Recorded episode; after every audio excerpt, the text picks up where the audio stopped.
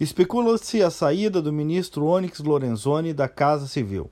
Durante esse ano e pouco do governo Bolsonaro, por sinal, já se especulou várias vezes a saída dele até agora não confirmou. Então, aqui sem especulação, vamos aguardar os fatos. Agora, isso me enseja falar um pouco da figura dele, digamos assim, deste ministro gaúcho que foi o primeiro combatente da infantaria do capitão Bolsonaro, isso ainda lá atrás, quando quase todo mundo debochava de qualquer viabilidade de o Bolsonaro virar presidente. E o Onyx fez uma aposta política de alto risco, acreditou, se entregou e deu certo.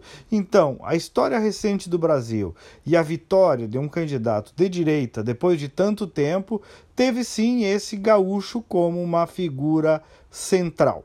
Isso é da história, ninguém tira do Onyx, saia ele ou não da Casa Civil. E vejam que eu estou apenas trazendo fatos. E no governo também fatos. Mesmo muito criticado, ele ajudou a compor o um ministério técnico, sem conchavos, derrotou Renan Calheiros no Senado e aprovou a reforma da Previdência. Convenhamos, não é pouco. Agora, claro, o dia a dia do governo é difícil, desgastante, ainda mais na Casa Civil. Ali é o anteparo do presidente, é onde se diz não, é onde moram os conflitos, é onde repousam as bolas quadradas e as batatas quentes.